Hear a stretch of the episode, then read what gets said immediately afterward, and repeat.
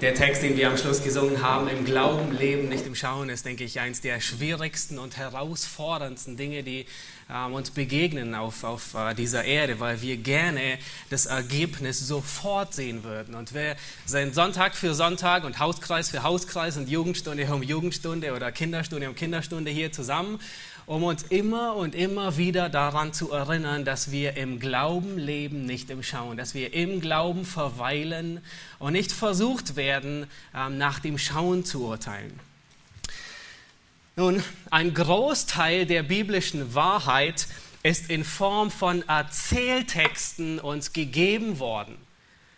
Es sind einfach äh, biblische Erzähltexte, die ersten Bücher Mose, Josua, Richter, Ruth, Chroniker, ähm, denken wir an die Evangelien. Und das freut uns sehr, wenn wir Kinderstunde machen oder wenn wir zu Hause Andacht machen, ähm, weil es sind nette Geschichten. Aber es ist manchmal auch herausfordernd, wenn wir Bibelstudium betreiben oder wenn wir uns für die Predigt vorbereiten. Und dann denkt man manchmal recht frustriert, nun, was, was bedeutet der Text? Was lerne ich aus diesem Text? Und ich möchte euch zwei Dinge mitgeben, die ihr immer lernen könnt aus jedem Text, aus jedem Erzähltext. Sei er noch so, noch so haarsträubend manchmal. Wir können immer zwei Dinge lernen. Wir können lernen über den Menschen und wir können lernen über Gott. Beide ändern sich nie. Der Mensch ist seit 1. Mose 3 ein Sünder, der Errettung braucht.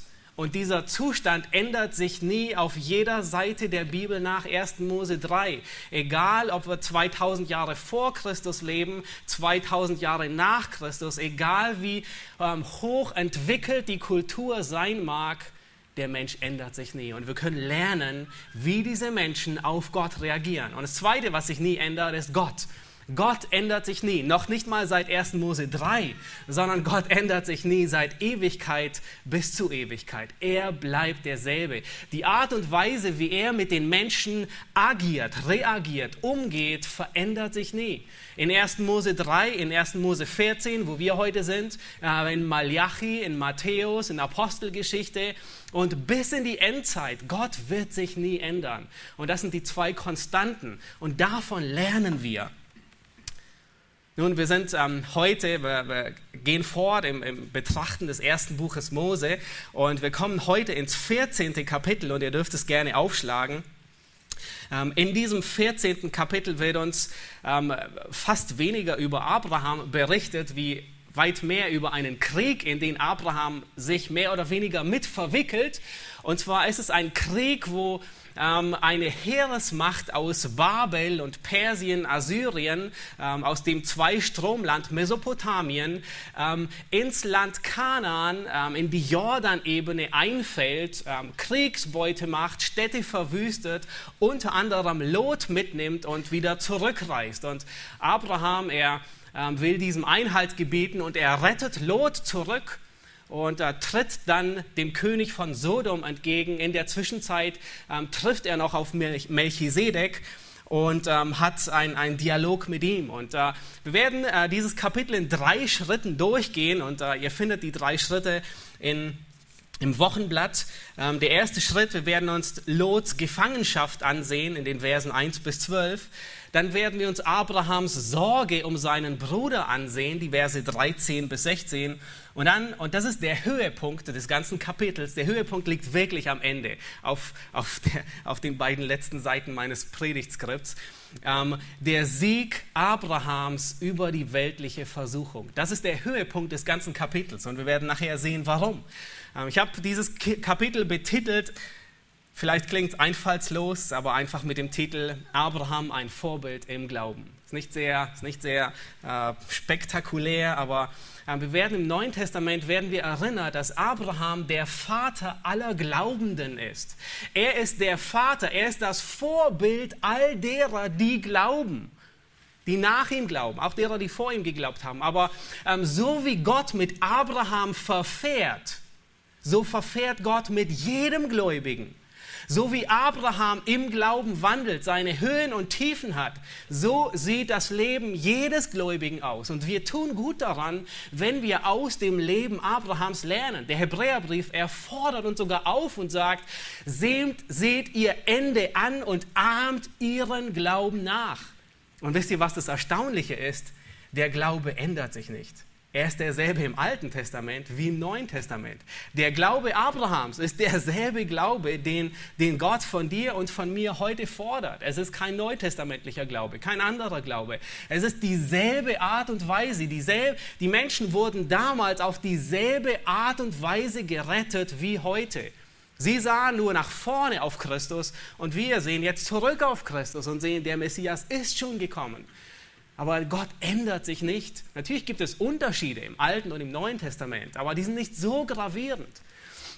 Nun lasst uns beginnen und ähm, von Abraham lernen. Und wir sehen uns, wir lesen die ersten drei Verse und sehen uns beginnen mit der Gefangenschaft von Lot. Schlag bitte 1. Mose Kapitel 14 auf, die Verse 1 bis 3. Und es heißt, und es geschah zur Zeit Amraphels, des Königs von Sinea oder auch China, Ariochs des Königs von Elasar, Kedor Laomers des Königs von Elam und Tideals des Königs von Goyim, dass sie Krieg führten mit Bera, dem König von Sodom, und mit Birsa, dem König von Gomorra, und mit Sinab, dem König von Adama, und mit Semeber, dem König von Zeboim, und mit dem König von Bela, das ist Zoar. Diese verbündeten sich im Tal Siddim, wo jetzt das Salzmeer ist. Soweit erstmal. Nun, der Schreiber hier in dem letzten Vers, die verbünden sich im Tal Siddim, wo jetzt das Salzmeer ist. Der Schreiber, nie, niemand anders wie Mose, er erwähnt hier kurz nebenbei den Kriegsschauplatz, wo, wo diese Schlacht stattfindet. Und er sagt, es war im Tal Siddim, wo jetzt selbst zur Zeit, als Mose es niedergeschrieben hat, das Salzmeer ist. Also offensichtlich muss zwischen der Zeit Abrahams und der Zeit Moses, ein paar hundert Jahre, etwas Gravierendes in diesem Tal geschehen sein.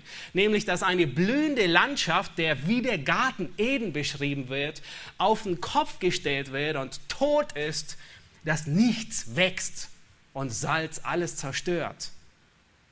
Nur Asphaltgruben ist dort. Und es ist gut vorstellbar, dass diese Veränderung der ganzen Gegend entweder mit der Zerstörung Sodoms und Gomorras begann oder auf jeden Fall damit stark ähm, zusammenhängt. Nun, die ersten drei Könige, die uns Mose hier vorstellt, sind Amraphel, Arioch und Elam. Das sind der König aus China, aus Elazar und ähm, aus Elam. Und ähm, All diese drei Könige, die sind aus Mesopotamien, dem Zweistromland, zwischen Tigris und Euphrat oder nördlich des Tigris und des Euphrat. Das ist dort, wo Abraham eigentlich hergekommen ist. All diese drei Könige, die haben ihre Macht ausgestreckt bis nach Kanaan hinein, ähm, bis vor die Tore Ägyptens. Das ist sehr auffallend, weil sie offensichtlich diese Gegend kontrollieren wollten. Und der letzte König, der König äh, von, der, von der feindlichen Armee, ähm, der ähm, Tideal, der König von Goyim, ist wahrscheinlich der einzige König, der Kedorlaoma nicht abtrünnig geworden ist und sehr wahrscheinlich, die meisten Einige sind sich ähm, einig darin, dass er aus, äh, aus, aus, ähm, aus äh, dem Galiläa kommt, also nördlich, also selbst aus dem Land Kanaan, aus, aus Israel. Aber wahrscheinlich war er einer der Könige, die nicht abgefallen sind im Vergleich zu den anderen fünf und noch mehr, die von dem König, König, König ähm, ähm, Kedorlaomer abgefallen sind. Nun lass uns weitergehen in die Verse 4 und 5 und dort finden wir den Anlass. Warum kommt es überhaupt zu diesem Krieg? Vers 4 und 5 sehen wir den Anlass des Krieges. Sie waren zwölf Jahre lang, also die Könige von Sodom, Gomorra und die ganzen umliegenden Gebiete, sie waren zwölf Jahre lang Kedor Laomer, dem aus Babel, untertan gewesen, aber im 13. Jahr fielen sie von ihm ab. Darum kam Kedorlaomer und die Könige, die es mit ihm hielten, im 14. Jahr. Erstmal soweit. Also die Verse 4 bis 7 nennen uns hier den Anlass des Krieges. Diese Könige aus dem, aus, äh, in der Nähe vom, vom Toten Meer, sie waren untertan. ähm, und sie fielen von ihm ab. Nun, was bedeutet das? Das heißt, sie mussten Tribut bezahlen. Wie viel Tribut sie an diesen König zahlen mussten, wird uns nicht genannt. Aber die Art, die war gang und gäbe. Es war üblich, dass ein, ein starkes Volk ein großes Areal von kleineren Völkern dominierte und von ihnen Tribut einforderte und sie weitgehend in, in Ruhe ließ. Äh, sie ließen sogar eigene Könige zu, Selbstverwaltung, aber sie mussten ordentlich Tribut zahlen.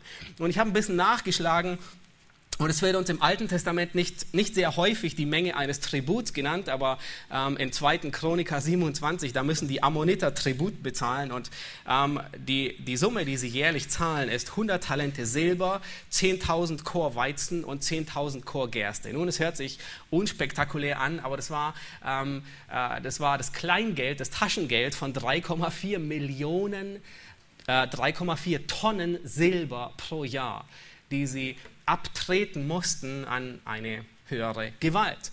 Und sie mussten 3,5 Millionen Liter Weizen und Gerste, ähm, quasi Nahrungsmittel, abtreten abtreten. Das heißt, wir wissen nicht in diesem Fall, wie hoch das Tribut war. In der Regel war es gang und gäbe, ungefähr 10% der Einnahmen, mindestens 10% der Einnahmen als Tribut zu fordern. Aber die Summe, die muss doch schmerzhaft wehgetan haben und die muss hoch genug gewesen zu sein, um das Risiko einzugehen, wenn man aufhört, dieses Tribut zu bezahlen, dass der König Rache nimmt und mit einem vernichtenden Schlag ähm, Krieg beginnt. Und die Leute, die dort wohnen, wir müssen uns vorstellen, traf auch auf Lot zu, die mussten doppelt Steuern bezahlen. Auf der einen Seite zahlten sie Steuern, die dann abgeführt wurden an Kedor Laoma und sie mussten Steuern zahlen an ihren eigenen König in Sodom. Aber offensichtlich war ähm, Sodom immer noch so wohlhabend, dass ihnen das nicht so viel ausmachte. Nun, diese fünf Könige, Sodom, Gomorra und die anderen, sie verbündeten sich und sagen, komm, lass uns aufhören, Tribut zu bezahlen. Und in der Regel tat man das nur, nur ganz selten. Wer aufhört, Tribut zu bezahlen, was deutet er an? Er muss sich sicher sein, dass wenn der Gegenangriff kommt, dass ich stark genug bin, um mich mit ihm anzulegen, mit Kedor Oma. Oder es könnte sein, dass die Macht in Babylon zu bröckeln begann. Und Kedorlaomer wäre nicht mehr stark genug und die hören alle auf, Tribut zu bezahlen, aber er hätte keine, keine Armeen, keine Kapazitäten, keine Kraft, um Rache zu nehmen und das Tribut einzufordern. Und nun pokern ähm, die Könige von Sodom und Gomorra recht hoch und sagen, wir hören auf, Tribut zu bezahlen. Und sehr gut möglich, dass er uns verschont. Vielleicht ist er schon schwach geworden ähm, und er wäre zu schwach oder wir wären stark genug, um ihn zu zu bezwingen. Nun, was hätte Kedor Laoma tun müssen in jedem Fall? Er hätte mit Krieg reagieren müssen. Ähm, Krieg war das Einzige, was, was seine Übermacht ähm, beweisen würde. Wenn er nicht mit Krieg antworten würde, dann hätten die Könige hochgepokert und gesagt, ja, wir haben bewiesen, dass er schwach genug ist. Nun, ein Jahr vergeht, ein Jahr guter Hoffnung vergeht und sie denken, ja, er hat nichts gehört von ihm, alles ist gut. Aber dann kam der vernichtende Schlag und sie halten falsch gepokert. Kedola Oma, er kommt mit seinen Verbündeten herunter ins Land Kanaan und dort schlägt er nicht nur die fünf Könige, sondern er scheint einen großen Streifzug zu ziehen. Und es sieht so aus, dass nicht nur diese fünf Könige, die hier genannt werden, von ihm abgefallen sind, sondern dass das ganze Jordantal, alles, was, was westlich vom Euphrat liegt, von dem König abgefallen ist. Chris, du könntest jetzt die Karte einblenden. Und äh, wir werden gleich die Verse 5 bis 7 durchgehen. Ich habe hier eine Karte, die, äh, man kann doch immerhin ein bisschen was erkennen. Ist schwer zu lesen, ich weiß, aber ähm, also wir sehen hier das, das Land Kanaan oder Israel. Es geht runter bis Elat, da unten ähm, am Roten Meer. Ähm, hier drüben ist Ägypten, ähm, hier der See Genezareth, das Jordantal und das Tote Meer, das vorher nicht war, was Mose ausdrücklich sagt, als es noch nicht war. Hier das Tal Siddim, wo der Kampf stattfindet. Und diese vier Könige, die aus Babel kommen, kommen ungefähr von hier, da wo die Lampe ist. Und sie reisen Richtung Haran, könnt euch, äh, kommt euch bekannt vor, dieselbe Route, die Abraham wahrscheinlich entlang gegangen ist. Und dann kommen sie hier neben Damaskus vorbei und gehen jetzt östlich auf der Ostseite vom Jordan runter und führen Krieg. Nun lasst uns lesen, gegen wen sie alles Krieg führen, in den Versen 5 bis 7. Darum kamen Kedor Laoma und die Könige, die es mit ihm hielten, im 14. Jahr und schlugen die Rephaiter in Astaroth Kanaim. Die Rephaiter sind hier oben. Das ist die erste, die erste Schlacht, die sie schlagen. Und dann gehen sie weiter und schlagen die Susiter in Ham. Hier, Susim in Ham. Und dann gehen sie weiter und die Emiter in der Ebene Kiryat Aim. Hier unten Kiryat Aim, die Emiter und auch die Horiter auf dem Bergland Seir. Hier ist das ganze Bergland Seir. Ihr erinnert euch viel, viel später, wo Esau sich niederlässt. Und hier auf diesem ganzen Bergland schlagen sie die Horiter. Und dann achtet darauf, was hier steht. Bis nach El Paran, das an der Wüste liegt. Ah, hier unten El Paran, sehr wahrscheinlich das heutige Elat, ähm, das quasi an die, die, die Grenze zur Wüste Richtung Ägypten liegt. Und dann heißt es in Vers 7, danach kehrten sie um. Oh, sieht man so gar nicht wahr? Sie kehren tatsächlich um. Also sie gehen südwärts bis nach Elat und kehren dann hier wieder um. Und kamen nach En-Mishpat, das ist Kadesh, hier, Kadesh, und schlugen das ganze Gebiet der Amalekiter, dazu die Amoriter, die in Hatzezom Tamar wohnten. Und dann die Amoriter und dann lagern sie sich im Tal Sidim, wo sie nun auf die Könige von Sodom, Gomorrah ähm, äh, und, und, und äh, Bela, das Zoar und so weiter drumherum stoßen. In den Versen 8 und 9, da werden jetzt die ganzen Verteidiger berichtet. Und dann folgt in Vers 10 bis 12 der Ablauf und der Erfolg des Krieges.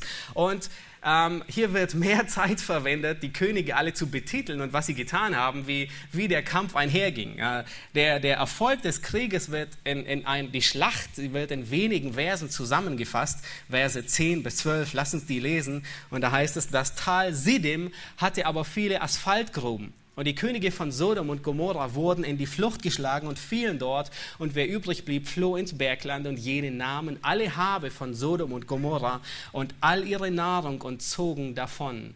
Sie nahmen auch Lot mit sich, den Sohn von Abrahams Bruder, und seine Habe, denn er wohnte in Sodom, und zogen davon. Nun, Lot wird hier mit in Gefangenschaft genommen. Was Lot hier erfährt, ist Leid aufgrund seiner eigenen Sünde. Wegen seiner eigenen Selbstsucht gerät er hier in Gefangenschaft.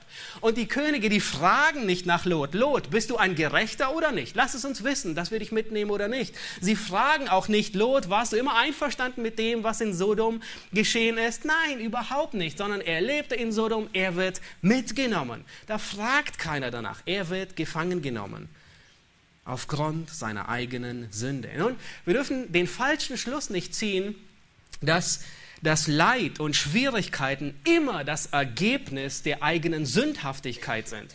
Das trifft manchmal zu, aber nicht immer. Denken wir an, an Abraham. Er erfuhr Hungersnot, wir hatten es in Kapitel 12 schon gesehen, er erfuhr Hungersnot, obwohl er genau dort war, wo Gott ihm gesagt hatte zu sein. Und dennoch hat er Schwierigkeiten, nicht aufgrund seiner eigenen Sünde.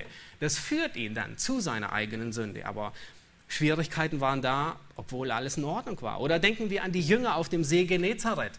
Der Jesus, er schickt sie abends los über den See Genezareth und sie fahren hinüber, sie sind gehorsam, sie sind dort im Willen Gottes, wo er sie haben will. Und was geschieht? Der schlimmste Sturm ihres Lebens, nicht aufgrund ihrer eigenen Sündhaftigkeit. Oder denken wir an Paulus, er war auf Missionsreisen, ein Gefangener, er wurde ausgepeitscht, so viel Schwierigkeiten, nicht aufgrund seiner eigenen Schuld.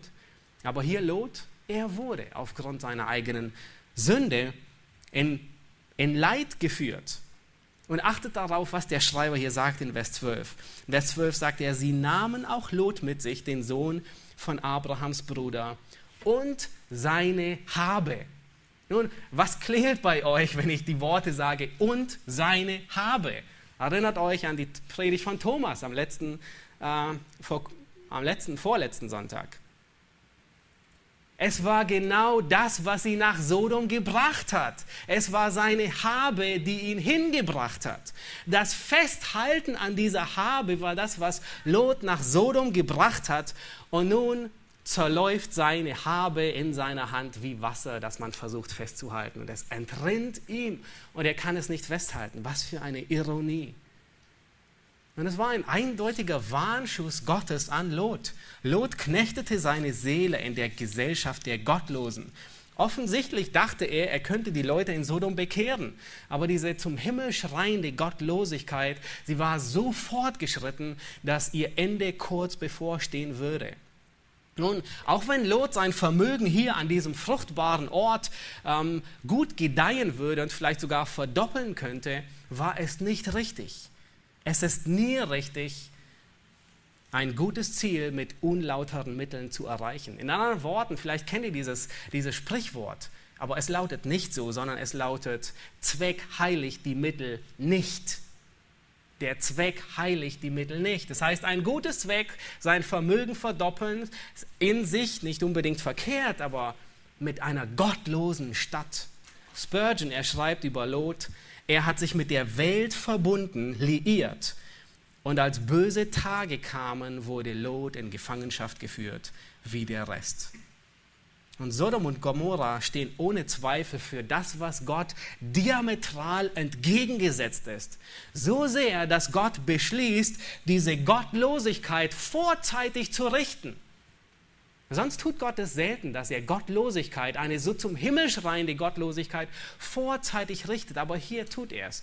Nun, er tut es nicht wieder, wie er es einmal getan hat mit einer globalen Flut, sondern hier durch eine örtliche Katastrophe. Thomas er hat in der letzten Predigt aufgezeigt, wie Lot von den grünen Wiesen von Sodom regelrecht angezogen und weggezogen wurde. Nun, eins dürfen wir nicht vergessen, Lot, er war ein Gerechter, das sagt uns Petrus, aber Petrus, er hatte sehr wahrscheinlich auch nicht mehr Einsicht wie das Alte Testament. Woher wissen wir, dass Lot ein Gerechter war aus dem Alten Testament? Weil Gott ihn, als Gott Sodom richtet, ihn herausgeführt hat. Das zeigt, dass Gott den Gerechten immer herausführt äh, aus dem Gericht. Wir, müssen, wir, dürfen nicht, wir dürfen nicht naiv sein. Lot war, Lot war nicht der Mann, der, der auf einmal, der sich Sodom erwählte, und dann kam er in Sodom an und lebte zwei Jahre dort und, huch, die sind so gottlos, die Leute hier. Nein, Lodom, wo, so, äh, Lot wohnte schon die ganze Zeit nebenan. Er war ihr Nachbar. Man kennt seine Nachbarn. Damals war es noch nicht so wie in Berlin, dass man fünf Meter neben sich die Nachbarn nicht kennt. Die kannten ihre Nachbarn sehr gut. Und Lot wusste, dass diese Männer gottlos sind. Und trotzdem erwählt er sich das Teil bei ihnen aber er wurde von dem Wohlstand der Stadt so angezogen und gefesselt, dass er hinzog. Das ist eine ernste Angelegenheit und eine schwierige Balance. Das Neue Testament lehrt, dass wir in der Welt leben, aber dass wir nicht von der Welt sind. Und Johannes, er warnt die Gläubigen im 1. Johannesbrief, Kapitel 2, Vers 15, wo er sagt, habt nicht lieb die Welt, noch was in der Welt ist. Wir müssen auf der Hut sein. Wir leben in dieser Welt und wir haben ganz normal mit Dingen zu kämpfen, mit Ämtern, mit Geld, mit, mit Herausforderungen, mit Anträgen und allem Möglichen. Aber wir müssen vorsichtig sein und auf der Hut, dass die Verstrickungen dieser Welt nicht den primären Fokus bekommen. Und später werden wir sehen, dass Abraham genau das Gegenteil am Ende vom Kapitel, beim eigentlichen Höhepunkt, werden wir sehen, dass Abraham genau das Gegenteil ist von Lot. Wir werden sehen, dass er ein Mann des Glaubens der Anziehung dieser Gottlosigkeit widerstehen kann. Nun halten wir fest, wenn Gott Schwierigkeiten in dein Leben bringt, dann habe ich stets immer beides im Hinterkopf. Die Schwierigkeiten könnten zwei Ursachen haben. Es könnte Züchtigung sein aufgrund von Sünde. Vielleicht hast du dich von Gott entfernt. Vielleicht ist dein Leben nicht mehr im Einklang mit dem, was Gott in seinem Wort lehrt. Vielleicht hast du unweise, unbiblische Entscheidungen getroffen. Oder vielleicht erwartet Gott etwas von dir und du verweigerst, ihm gehorsam zu sein. Dann kann Gott Züchtigung, Leid und hier im Leben von Lot Gefangenschaft in dein Leben bringen. Aber es könnten auch Schwierigkeiten sein, die nichts gemeinsam mit Sünde haben. Und Gott bringt Leid in dein Leben nicht aufgrund von Sünde, sondern weil er dich wachsen und reifen lassen will, damit du dein Vertrauen mehr auf ihn setzt. Nun, deine Aufgabe ist festzustellen, Was tut Gott in meinem Leben? Deine Aufgabe ist, dein Leben zu prüfen. Gibt es Sünde, wenn Gott Leid bringt, wenn Gott Schwierigkeiten bringt? Gibt es Sünde? Müssen uns stets fragen, ähm, die in meinem Leben ist, warum Gott Anlass hätte, mich zu züchtigen. Und selten, nicht, nicht ähm, sehr häufig mangelt uns an Weisheit. Und wir brauchen Weisheit darin. Und das ist, wo Gottes Wort uns Weisheit gibt. Jakobus sagt, wem Weisheit mangelt, der bitte Gott. Und Gott gibt dir Weisheit, um dein Leben zu überprüfen. Ich möchte eine Warnung noch an, an alle Ehemänner und Väter aussprechen. Unweise Entscheidungen, die nicht auf Gottes Wort basieren, sondern auf einem Wunsch nach mehr Wohlstand oder nach einem längeren Lohnzettel, ähm, bringen gravierende Konsequenzen mit sich und betreffen alle. Lot war nicht der, der alleine in Gefangenschaft ging. Habt ihr gemerkt, wer mitging? Alle. Sein Hab und Gut, seine Familie, seine Kinder. Und es können Entscheidungen sein, einfache Entscheidungen. Wohin ziehe ich mit meiner Familie? Wir haben vorhin Johanna erwähnt. Welche Spiele lasse ich meine Kinder spielen? Nun, das finden wir nicht in Malachi 2, Vers 3, aber da brauchen wir Weisheit. Und es kann gut möglich sein, du triffst eine Entscheidung, die falsch ist und die verheerende Konsequenzen für dich und deine Familie mit sich bringt. Was hat bei einem Umzug eine höhere Priorität? Ist es eine gesunde Gemeinde oder ist es einfach eine tolle Arbeit, wo du zufrieden bist? Grüne Wiesen. Was, was bin ich bereit, auf dem Altar des Komfort und auf dem Altar des Wohlstandes alles zu opfern? Wie viel von meiner Zeit? Die Zeit meiner Frau? Wie viel von meiner Familie? Das sind herausfordernde Fragen für einen Mann, der gerecht war wie Lot, aber doch so stark an Sodom hing. Gleichzeitig sehen wir am Beispiel von Lot hier eine Wahrheit, die in den Sprüchen immer wieder verdeutlicht wird und die selbst Paulus in 1. Korinther 15, Vers 33 erwähnt, wo er sagt, schlechter Umgang verdirbt gute Sitten. Und er warnt die Korinther und sagt, wenn ihr schlechten Umgang habt, wundert euch nicht, dass das Leben bei euch genauso verdorben aussieht. Lot war in schlechter Gesellschaft, als der König von Kedorlaomer die Rebellion niederschlagen wollte. Und es hatte Konsequenzen, auch für ihn. Und es trifft auf die Gemeinde ebenfalls zu. Deswegen sagt Paulus ebenfalls im 1. Korinther 5, Vers 11, jetzt habe ich euch geschrieben, dass ihr keinen Umgang haben sollt mit jemand, der sich Bruder nennt und unzüchtig ist oder habsüchtig oder Götzendiener oder Lästerer oder Trunkenbold oder Räuber. Mit einem solchen sollt ihr nicht mal essen. Das heißt, schlechter Umgang verderbt gute Sitten, einen guten Charakter. Achte darauf, mit wem du deine Zeit füllst. Und lass uns weitergehen zum zweiten Aspekt. Und Lot ist nun in Gefangenschaft und äh, einer der Entflohenen, er kommt zu Abraham. Lass uns die Verse 13 bis 16 lesen und wir stellen hier fest und sehen Abrahams Sorge um seinen Bruder.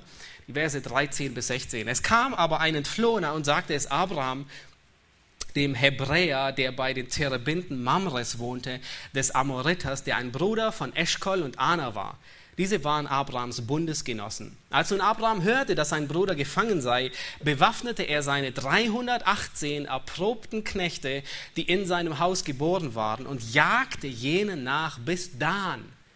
Und er teilte seine Schar nachts auf und überfiel sie mit seinen Knechten und schlug sie und verfolgte sie bis nach Hoba, das zur Linken von Damaskus liegt. Und er brachte alle Habe wieder, auch Lot, seinen Bruder und dessen Habe, die Frauen und das Volk brachte er wieder. Als Abraham erfährt, was mit seinem Neffen geschehen ist, da setzt er regelrecht alles in Bewegung, um Lot zu befreien. Er rüstet seine eigene private Hausarmee, nicht schlecht, eine private Hausarmee. Er bittet seine Bundesgenossen Anna, Eschkol und Mamre um Mithilfe. Nun, ich hoffe, ihr habt einen Eindruck gewonnen, wie überwältigend diese vier Könige aus Mesopotamien waren. Also sie ziehen einen Siegeszug durch und, und sie legen hier das halbe Jordantal lahm und besiegen alle. Also es muss eine Armee sondergleichen gewesen sein. Und vielleicht habt ihr euch auch schon die Frage gestellt, wie hat Abraham seine Bundesgenossen Anna, Eschkol und Mamre überredet, in Krieg denen nachzujagen. Was hat er getan? Nun, welchen Profit hatten sie? Sie waren schon längst vorbei. Sie waren schon hier auf dem Weg Richtung Dan. Sie waren schon an, bei Abraham vorbeigezogen. Vielleicht hat er sie gesehen aus der Ferne. In der Nähe führte die Straße vorbei. Das heißt, sie waren keine Gefahr mehr. Was für einen Profit hätten sie gehabt, wenn sie den nachjagen? Nun, null, fast null Profit. Welches Risiko? 100% Risiko. Also sie hätten alles verlieren können, ihr Leben, Mann und Maus, ausgerottet werden. Nun, hat Abraham sie bestochen? Das hätte wahrscheinlich nicht funktioniert. Wahrscheinlich hätten sie gedacht, Abraham, so ein guter Freund du bist, aber das, also wir ziehen da nicht. Das ist so unweise, wir, wir, wir kommen nicht mit. Ich denke, es war, ein, es war der Charakter Abrahams, der sie überzeugt hat, mitzugehen. Ich denke, es war die Besonnenheit Abrahams. Ich denke, es war die Weisheit Abrahams. Und es war ein integrer Charakter Abrahams. Ein ausgezeichneter Leiter. Stellt euch vor, Abraham wäre ein Mann gewesen mit lauter Schnapsideen. Komm, lass uns heute hier hingehen, lass uns morgen dahin gehen. Und hey, ich habe eine neue Idee. Lass uns, lass uns denen nachjagen. Nun, wer wäre er mitgezogen? Ja, tschüss, gute Zeit, gute Reise und komm gesund wieder. Ja, keiner wäre ihm gefolgt. Aber Abraham war nicht ein Mann mit lauter Schnapsideen. Und ich denke, der Grund, nun auf jeden Fall hat Gott die Dinge gelenkt und Gott hat ihre Herzen mitgelenkt. Aber ich denke, ein, ein tragender Grund, warum die, die Männer Abraham in diesen, in diesen unlogischen Krieg nachgefolgt sind, war, weil Abraham besonnen war er war nicht jemand, der Schnapsideen hatte. Er war jemand, der weise war und integer war. Und sie sahen zwar nicht den Erfolg wegen einem einzigen Mann, nur wegen Lot und seiner Familie, sahen nicht den großen Erfolg, den sie machen könnten, aber sie zogen mit. Und das ist ein Mann, einem solchen Mann folgt man nach. Ein Mann, dessen Mut und dessen Risikobereitschaft im Vertrauen von Gott gewaschen wurde. Einem solchen kann man vertrauen auch wenn es nicht unbedingt rosig aussieht. Ist es nicht merkwürdig, dass Abraham Kopf und Kragen riskiert, um seinen Neffen zu retten?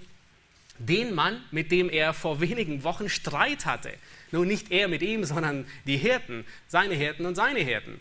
Die, die, der Mann, der sich gerade das beste Teil genommen hat. Er sagt, Lot, wähle dir. Und Lot nimmt das größere Brötchenstück. Lot nimmt genau das, was das Bessere ist und, ihn, und hintergeht in einer gewissen Art und Weise Abraham. Was für, ein, was für ein Vertrauen ist da noch da? Aber wisst ihr was? Abraham ist nicht nachtragend. Und das können wir lernen von ihm. Das ist etwas, was wir nachahmen sollen, laut Hebräer 11. Er ist nicht nachtragend. Im letzten Kapitel, Thomas hat darüber gepredigt, haben wir gesehen, dass, dass Abraham ein Friedensstifter ist. Er sät Frieden. Da war Streit, und Abraham sagt, komm, wir wollen Frieden stiften. Und hier in diesem Kapitel sehen wir eine andere Eigenschaft.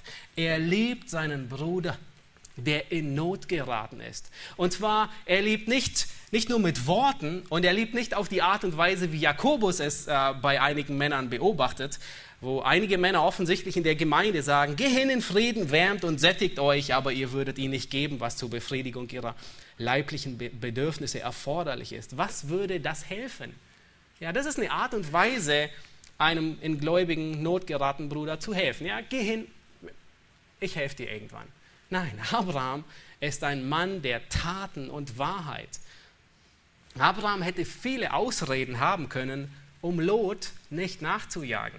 Nun, die erste Ausrede wäre, das ist viel zu mächtig. Die sind, die sind mir weit hoch überlegen. Ich kann die niemals schlagen. Er hätte eine fatalistische Ausrede ähm, haben können. Das heißt, ah, man muss sich einfach seinem Schicksal ergeben. Da gibt es nichts, was ich tun kann. Ich kann Lot nicht retten. Abraham hätte diesen, diesen Fatalismus sogar geistlich Anstrich äh, verschaffen können mit der Souveränität Gottes. Nichts geschieht von ungefähr. Wenn Gott zugelassen hat, dass Lot gefangen genommen wird, wer ist Abraham, um ihn wieder zu befreien? Oder? Klingt sehr geistlich und plausibel. Oder wenn Abraham diese Könige angreift, dann würde er sich selbst Feinde machen. Er müsste ja Krieg führen. Er könnte verletzt werden, Menschen sterben. Er hat schlussendlich Verantwortung für diese Menschen. Nein, eine andere Ausrede, die mir besonders gut gefällt, vielleicht euch auch, aber Abraham könnte sagen, nun, das ist Gottes Gericht über Lot. Würde euch die nicht auch gut gefallen? Abraham hätte sagen sollen, das ist, das ist Gottes Gericht über meinen selbstsüchtigen Neffen. Er bekommt, was er verdient. Gott hat mir Recht verschafft, der Name des Herrn sei gelobt. Wie geistlich, nicht wahr? Nein, wie verkehrt. Sein Besorgnis galt nicht den politischen Auseinandersetzungen. Sein Besorgnis galt nicht, wer mit wem konföderiert war. Sein, sein Besorgnis galt nicht, wer Recht hat oder Unrecht hat in diesem, in diesem Kampf, sondern sein Besorgnis galt seinem Bruder, der in Not geraten war. Und Lot war nicht nur sein Neffe, sondern Lot war sein Bruder in Christus, würden wir heute sagen.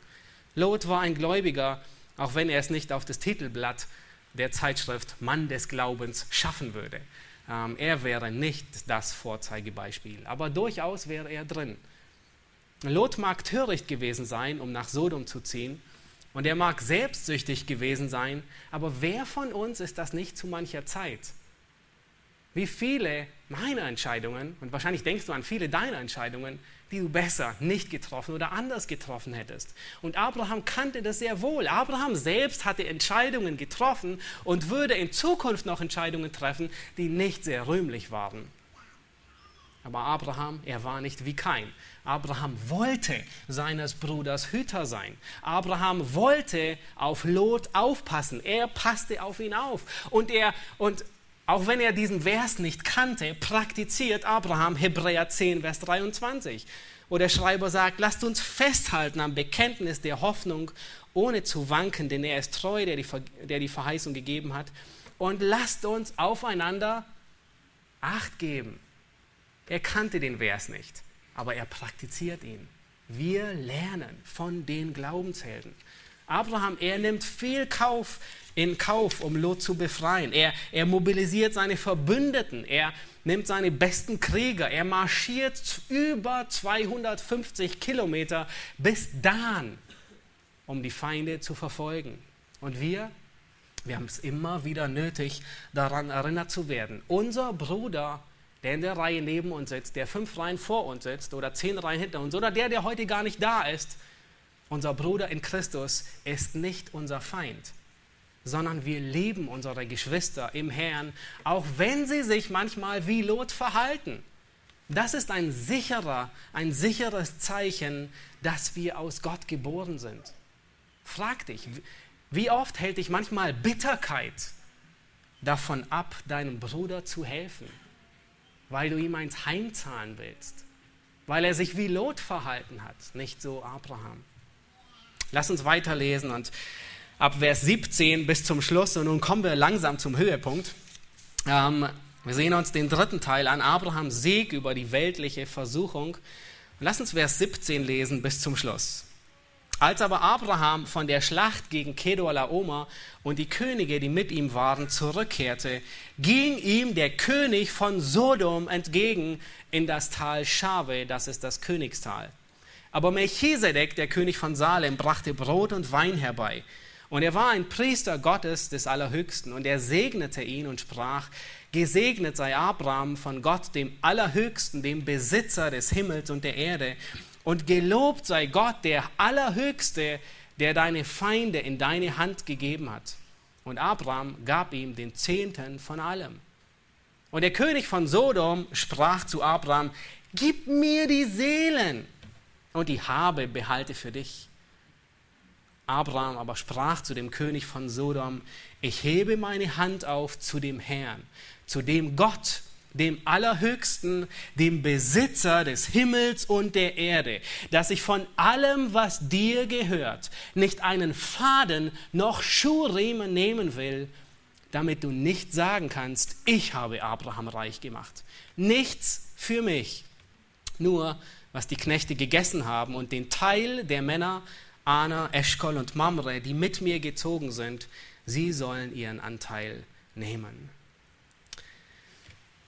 Nun, hier begegnet unter anderem kurz, äh, wir machen einen kurzen Boxenstopp bei Melchisedek. Wer war Melchisedek, bevor wir uns dem, dem Hauptteil zuwenden? Melchisedek, er wird hier das erste Mal beschrieben, äh, das einzige Mal und später in Psalm 110 und Hebräer 5, 6 und 7 wird er wiederholt. Ähm, aber es wird immer zurückverwiesen auf diese Szene hier. Psalm 110 erwähnt noch einmal mehr, dass der Messias ein Priester nach der Ordnung Melchisedek sein wird. Und äh, der, Messias, er hatte drei Ämter inne. Ähm, er, er war König, Priester und Prophet. Nun, wir wissen, Christus ist König, Priester und Prophet. Er ist der König, der Nachkomme Davids. Aber jetzt gab es ein Problem. Er kann nicht gleichzeitig König, ein Nachkomme Davids sein. Von welchem Stamm? Judah und gleichzeitig ein Priester nach Aaron. Von welchem Stamm kam Aaron? Er war kein Sohn Davids. Vom Stamm Levi. Und nun prophezeit der Psalmist David und sagt, nein, nein, Christus, er wird auch Priester sein, aber ein erhabener Priester. Sogar jemand, dem Abraham selbst den Zehnten gibt und als höher ansieht. Und genau das macht der Hebräerbriefschreiber deutlich. Er sagt, Christus ist der bessere hohe Priester nach einer besseren Ordnung, nach der Ordnung Melchisedeks. Nun, manche sehen in Melchisedek hier eine mysteriöse Person, vor allem weil der Hebräerbriefschreiber sagt, er sei ohne Vater, ohne Mutter und ohne Geschlechtsregister. Aber das bedeutet nicht, dass er ein Engel war, sondern er war ein ganz normaler Mensch, und das Sonderbare über ihn, er war Priester und König, aber ohne Ahnengalerie. Also er war nicht in der zehnten Generation schon Priester, so wie bei Aaron. Bei Aaron waren all seine Kinder und Kindeskinder waren Priester, die Männer. Ah, deswegen sagt der Hebräerbriefschreiber, er war ohne Vater, ohne Mutter und Geschlechtsregister quasi. Er hatte keinen Stammbaum, den er vorweisen könnte. Er war König von Salem, sehr wahrscheinlich war das König von Jerusalem und sein Name bedeutet König der Gerechtigkeit. Melek bedeutet König und Zadek Gerechtigkeit, Melchisedek. Und das ist erstaunlich.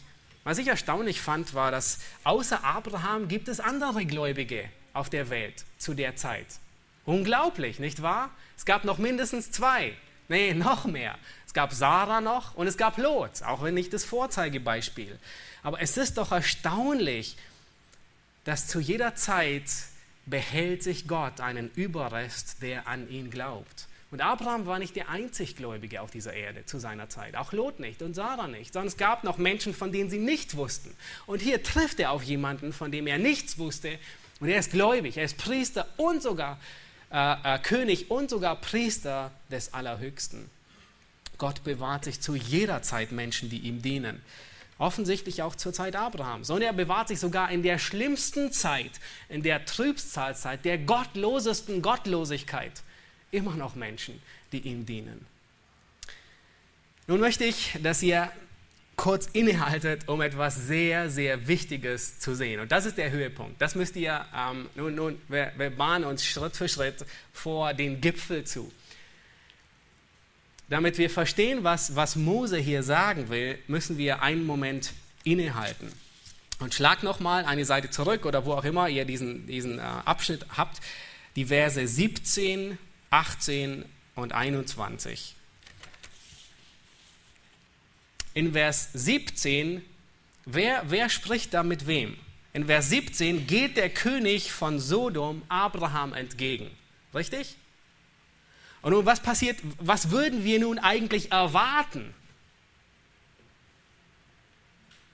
Nun würden wir erwarten, dass der König von Sodom loslegt und sagt, gib mir die Seelen, die Beute behalte für dich. Wir würden eigentlich erwarten, dass das, was folgt, gleich jetzt kommt. Aber nicht so Mose, sondern mit dem, was er tut, und er ist ein Meister in der Literaturgattung, legt er seinen Punkt auf den Höhepunkt des ganzen Kapitels. Und was tut er? Wir würden erwarten, dass jetzt das Gespräch mit dem König von Sodom und Abraham losgeht. Und Mose sagt, nein, nein, nein, jetzt bringe ich eine andere Szene hervor. Und nun berichtet er über, den, über die Begegnung mit Melchisedek. Und dann erst geht er wieder über, dann schwenkt Mose wieder über und berichtet weiter von dem König von Sodom. Nun, warum tut, da, warum tut Mose das? War das so, der König von Sodom, er geht Abraham entgegen und dann kommt Melchisedek und sagt, nein, nein, nein, ich komme zuerst, lass mich ihm Brot und Wasser geben und dann bist du dran. Nein, mit Sicherheit nicht. sondern was der Grund, warum Mose hier diesen, Ein, diesen Einschub mit Melchisedek macht in das ganze Gespräch, also er unterbricht das Gespräch, ist, er führt hier die Begebenheit mit Melchisedek ein, um deutlich zu machen, dass das die Reaktion, die am Schluss von Abraham kommt, nämlich seine ablehnende Reaktion, deswegen so ausgeht, weil er vorher Melchisedek getroffen hat. Versteht ihr den Höhepunkt? Das ist der Höhepunkt.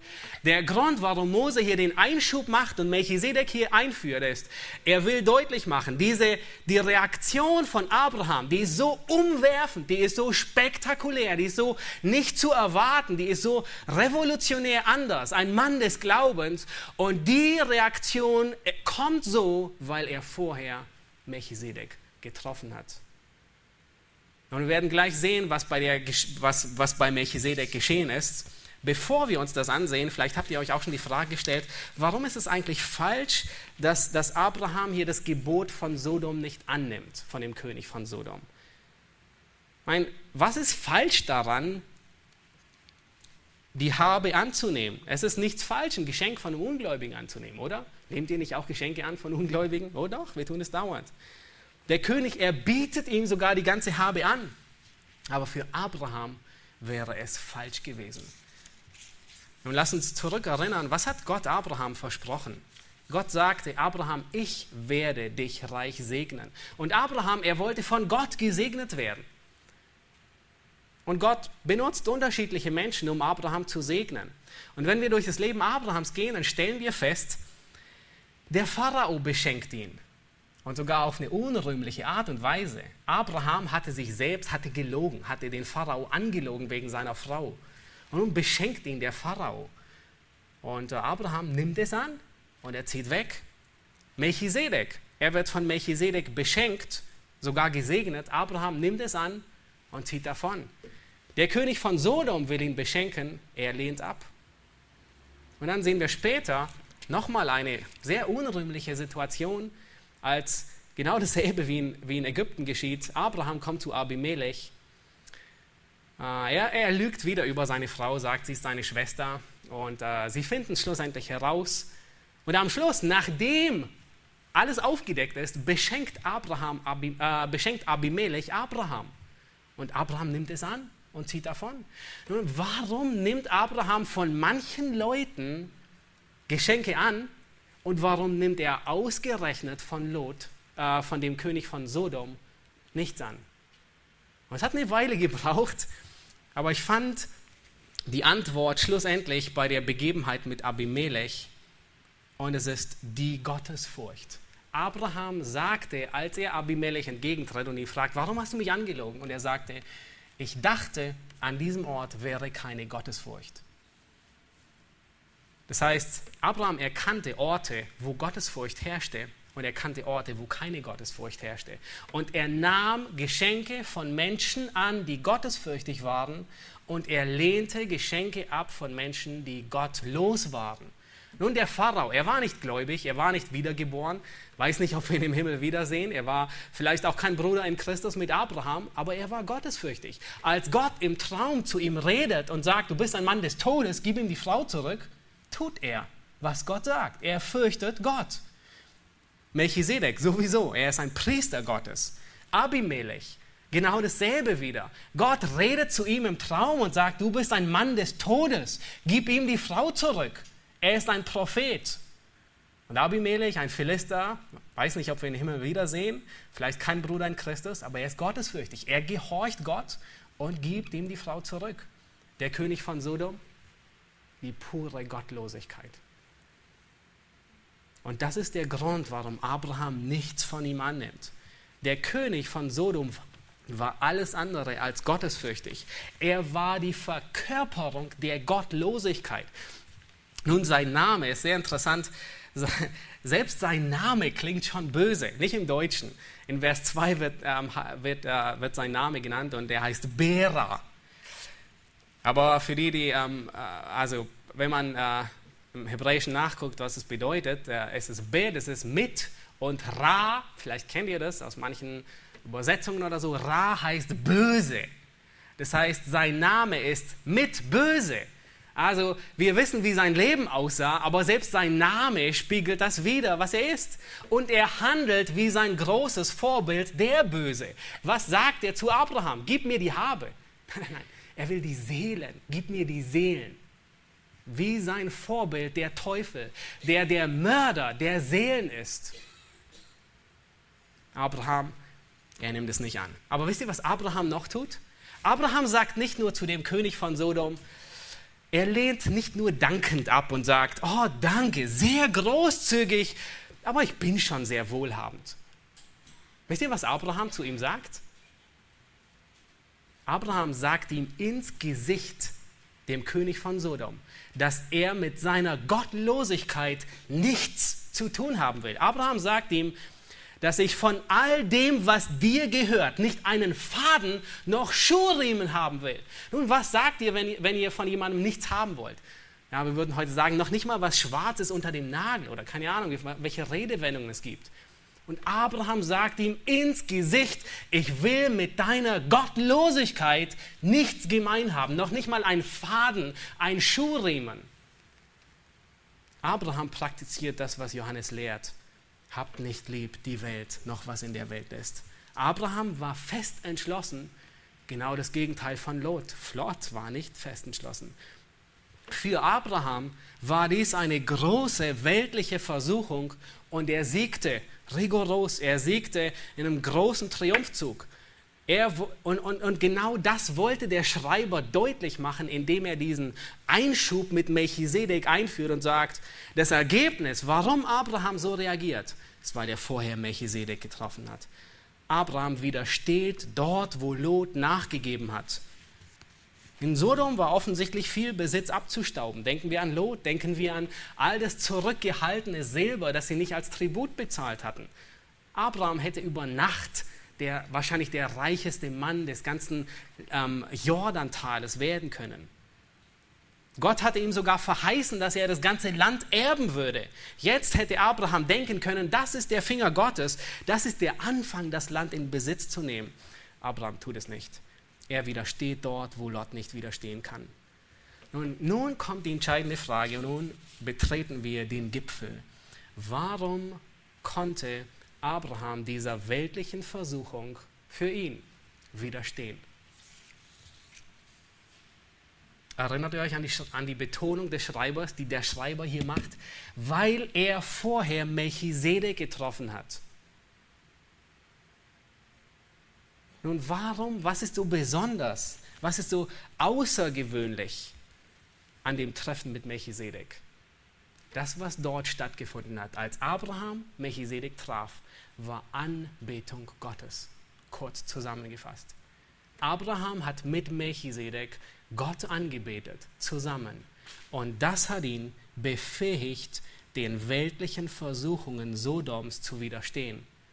Nun, es wird uns nicht berichtet, dass Abraham und Melchisedek zusammen gesungen haben. Steht hier nicht drin. Ähm, aber Anbetung besteht auch nicht ausschließlich aus Singen. Anbetung ist, wenn wir Gemeinschaft haben mit Gott. Hatten sie das? Sie hatten das. Melchisedek war Priester Gottes. Er war der Mittler zu Gott. Nun, heute brauchen wir keinen Mittler mehr. Heute können wir direkt zum Thron Gottes kommen. Anbetung ist, wenn wir mit Glaubensgeschwistern Gott loben und dann beten. Haben sie das getan, die beiden? Melchisedek und Abraham? Das haben sie getan. Anbetung ist, wenn wir über die Größe und die Herrlichkeit Gottes nachsinnen. Anbetung ist, wenn wir über Gottes Eigenschaften nachsinnen. Haben sie das getan, die beiden? Sehr wohl. Und ich will euch zeigen, an was. Ist euch aufgefallen, über welche Eigenschaft die beiden, Abraham und Melchisedek, am meisten nachgedacht haben? Das ist eine, eine Betonung, die kommt zweimal in Anlehnung, fast dreimal vor in diesem Text. Sie haben nachgedacht über Gott, den Allerhöchsten, den Besitzer des Himmels und der Erde. Wie notwendig hat Abraham genau das zu diesem Zeitpunkt gebraucht, dass er weiß, dass Gott der Besitzer von Himmel und Erde ist. Das bereitete ihn vor, den König in Sodom zu begegnen und ihm zu sagen, bleib weg mit deiner Habe. Ich will noch nicht mal einen Faden, noch nicht mal einen Schuhriemen von dir. Und Abraham Er, ist, er, er sinnt über diese über diese Eigenschaften Gottes nach und er ist so voll davon. Sein Herz ist so voll der Anbetung, dass er dem König von Sodom genau das vor Augen hält. Das, womit sie mit Melchisedek geredet haben, über Gott, den Allerhöchsten. Und Abraham gebraucht sogar diese Worte, mit denen sie sich mit Melchisedek ausgetauscht haben. Und Abraham sagt ihm, vor Gott, den Allerhöchsten, dem Besitzer des Himmels und der Erde. So antwortet er Sodom, äh, dem König von Sodom. Er ist voll der Anbetung. Das ist, das ist, was Abraham tüchtig gemacht hat, dieser Versuchung zu widerstehen. Gott ist der Besitzer des Himmels und der Erde. Ihm gehört alles. Ihm gehören die Menschen. Ihm gehört selbst das, was Menschen ihr eigen nennen.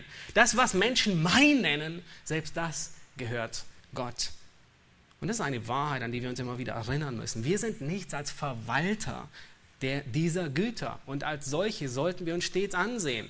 Ich verdiene nicht mein Geld. Alles, was ich verdiene, gehört Gott. Selbst die Arbeit, die ich tue, alles gehört Gott. Gott ist der Besitzer des Himmels und des Universums. Wie nötig hat Abraham genau diese Wahrheit zu diesem Augenblick gehabt? Und wo hat er sie bekommen? In der Anbetung, in der Gemeinschaft mit Gläubigen. Diese Wahrheit befähigt Abraham, wie ein Fremdling in dem Land zu leben, das ihm versprochen wurde. Und er lebte, das Land war ihm versprochen. Abraham, dies, diese, dies, dieser Fuß hier gehört dir, alles gehört dir. Aber es war noch nicht sein. Aber diese Wahrheit, dass Gott der Besitzer dieses Landes ist, befähigt ihn, dass er als Fremdling darin leben kann, weil er weiß, dass alles sowieso Gott gehört. Er ist der Besitzer von Himmel und Erde. Anbetung ist, wenn wir Abendmahl feiern. Nun, ich möchte nicht so weit gehen und sagen, Melchisedek und Abraham, sie haben Abendmahl gefeiert. Ich denke, wir würden hier dem Text Gewalt antun, weil das hatte Mose sicher nicht im Kopf, als er das niedergeschrieben hat. Aber es ist doch auffallend, dass Melchisedek ausgerechnet mit Brot und Wein herauskommt und Abraham begegnet. Melchisedek, er tischt kein gemästetes Kalb auf. Melchisedek, er bringt keine Butter oder Milch, so wie Abraham es getan hat, als, als Gott zu ihm nach Hause kam und er das Beste, was er hatte, den Engeln gibt. Nein, sondern Melchisedek, er bringt Brot und Wein.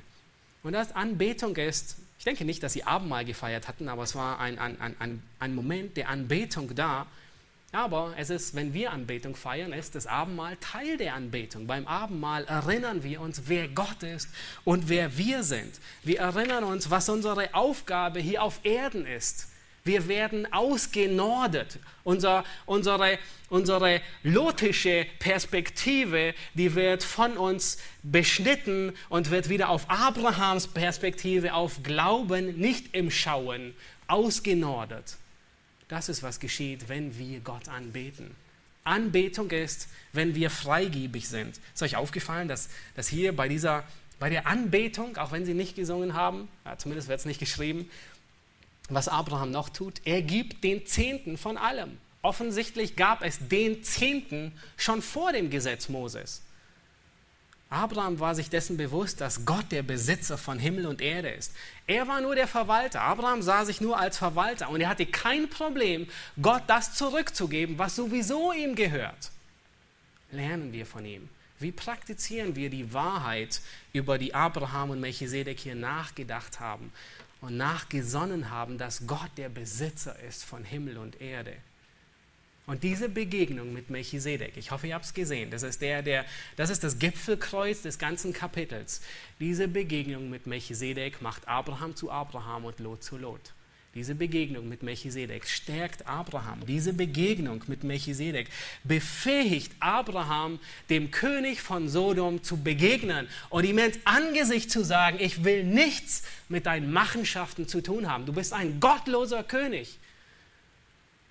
Diese Anbetung, sie gibt die nötige Kraft, den Versuchungen der Welt, dem Betrug des Reichtums, der Augenlust, dem Hochmut des Lebens zu widerstehen.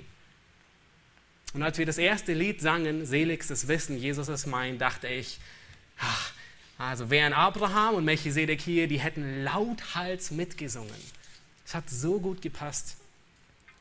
In der zweiten Strophe heißt es, ihm will ich leben, oh welche Freud. Herrliche Gaben Jesus mir beut, ein altes Wort von Beute. Und Abraham, er hatte Beute. aber nicht die von Sodom, sondern er hatte die Beute in Christus. Göttliche Leitung, Schutz in Gefahr, Sieg über Sünde reicht er mir da. Hätten sie das Lied damals gehabt, vielleicht hätten Melchisedek und Abraham es gesungen. Lauthals. In der dritten Strophe, völlig sein eigen, nichts suche ich mehr. Jesus, er stillet all mein Begehr. Das ist genau das, worüber sie nachgedacht haben. Er ist der Besitzer von Himmel und, von Himmel und Erde. Was brauche ich einen Faden von diesem gottlosen König? Treu will ich dienen, ihm immer da, bis ich gelang zur oberen Schar. Das ist ein Mann des Glaubens, der im Glauben lebt und nicht im Schauen. Und ich möchte schließen mit dem Vers, ich habe ich hab ihn aufgehoben bis zum Schluss, dem Vers, den der Schreiber des Hebräerbriefes über, ich denke, diesen Abschnitt von Abrahams Leben setzt, in Hebräer 11, Vers 9, wo er sagt, durch Glauben über Abraham hielt er sich in dem Land der Verheißung auf, wie in einem Fremden es war sein Verheißen. Und er hält sich auf wie ein Fremder und wohnte in Zelten mit Isaac und Jakob, den Miterben derselben Verheißung. Vers 10, denn er wartete auf die Stadt, welche die Grundfesten hat, deren Baumeister und Schöpfer Gott ist. Anbetung stärkt den müden Pilger, der im Land der Fremdlingschaft unterwegs ist in Richtung Himmel. Anbetung ist das, was uns ähm, stärkt, in den Versuchungen dieser Welt zu widerstehen, weil es unseren Blick auf Gott richtet. Anbetung ist das, was dir und mir in, unserem Fremdlings, in unserer Fremdlingsschaft, was uns Kraft gibt, der Sünde zu widerstehen. Amen. Lass uns aufstehen und ich möchte beten. Unser großer Gott und himmlischer Vater, wir danken dir für dein Wort und für das Beispiel von Abraham, der ein Mann des Glaubens war. Herr, der im Glauben lebte und nicht im Schauen. Und Herr, wir haben gesehen, dass sein, seine Stärke, sein Widerstand gegen ähm, die weltlichen Versuchungen darin bestand, dass er sich auf dich besann, dass er dich anbetete, dass er in der Gemeinschaft mit Melchisedek ähm, über ähm, Gott, über dich nachdachte, wer du bist. Und Herr, wir haben es genauso nötig wie Abraham, darüber nachzusinnen, dass du der Besitzer von Himmel und von er der Erde bist. Herr, du bist der Geber aller guten Gaben. Herr, du bist der, dem alles rechenschaftsschuldig ist. Und wir haben es so notwendig, an deinen Füßen zu sitzen. Und Herr, lass uns lernen von Abraham, dass die Art und Weise, wie wir dieser Welt widerstehen, nicht die Weise von Lot ist, dass wir mitten in sie hineingehen und sie genießen bis zum letzten Tropfen, sondern ist die Art und Weise, wie wir ähm, der Welt widerstehen, die ist, dass wir ähm, vor deinen Füßen knien und Gemeinschaft mit dir haben und dich anbeten. Amen.